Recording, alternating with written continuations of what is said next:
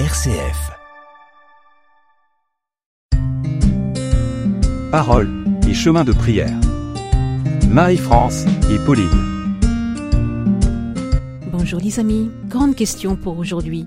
Jésus avait-il conscience d'être le Fils de Dieu? Eh bien, nous allons voir les réponses du Père Découvrement dans son livre Les trésors du Credo. Nous proclamons dans le Credo que Jésus est Dieu, vrai Dieu, né du vrai Dieu, engendré non pas créé, consubstantiel au Père. Mais Jésus le savait-il? Avait-il conscience de son identité? Ou bien les apôtres auraient-ils pris l'initiative de diviniser leur maître après sa mort et sa résurrection?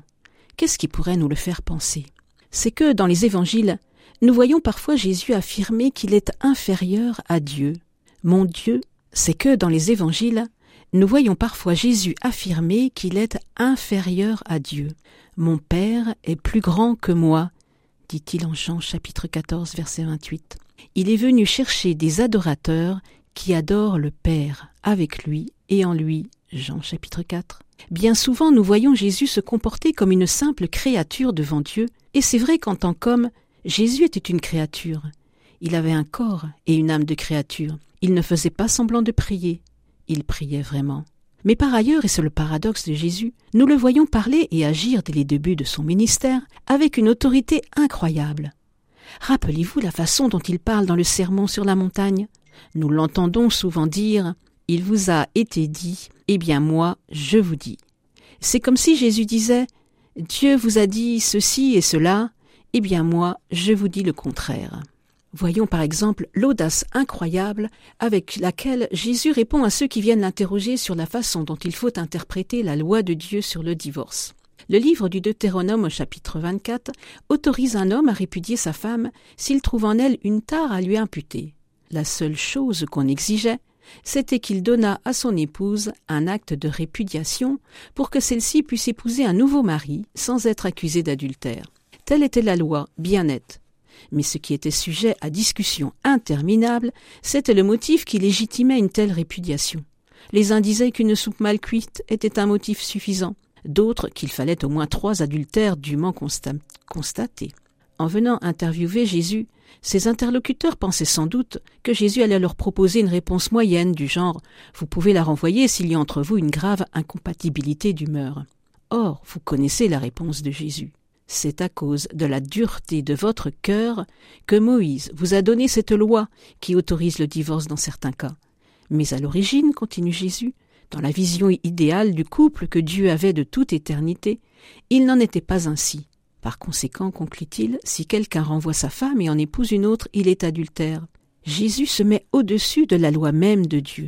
Il la conteste, il la contredit. Autre exemple, Jésus guérit le paralytique qu'on lui amène à Capharnaüm tout en lui pardonnant ses péchés.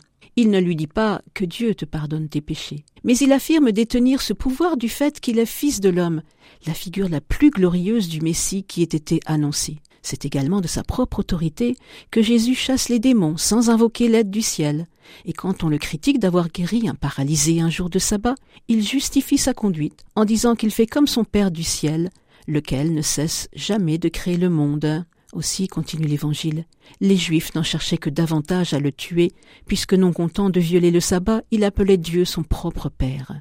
Jésus réclame de ses disciples un amour qu'on ne doit qu'à Dieu, puisqu'ils doivent l'aimer plus que leur père, leur mère ou leurs enfants. Il se présente comme le vrai pain venu du ciel, comme la vraie source d'eau vive, capable de désaltérer le cœur de l'homme, comme le véritable temple de Dieu et même comme celui qui reviendra à la fin des temps juger tous les hommes en disant à chacun J'ai eu faim et vous m'avez donné à manger. J'étais en prison, vous êtes venu me voir. Matthieu 25. Il va même jusqu'à dire à ses contradicteurs dans ses dernières discussions Avant qu'Abraham fût, je suis.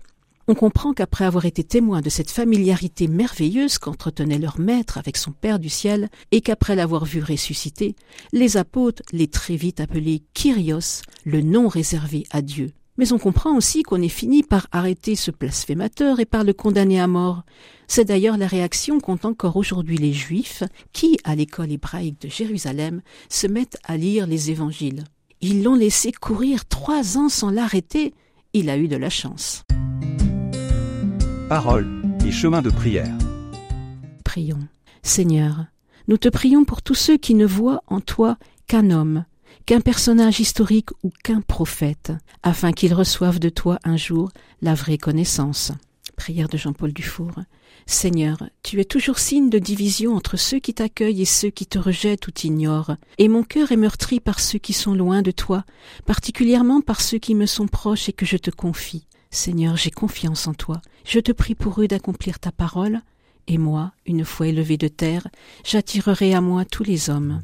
Avant de nous quitter, nous vous proposons d'écouter un chant de la communauté de l'Emmanuel, chant intitulé Jésus, le Fils de Dieu.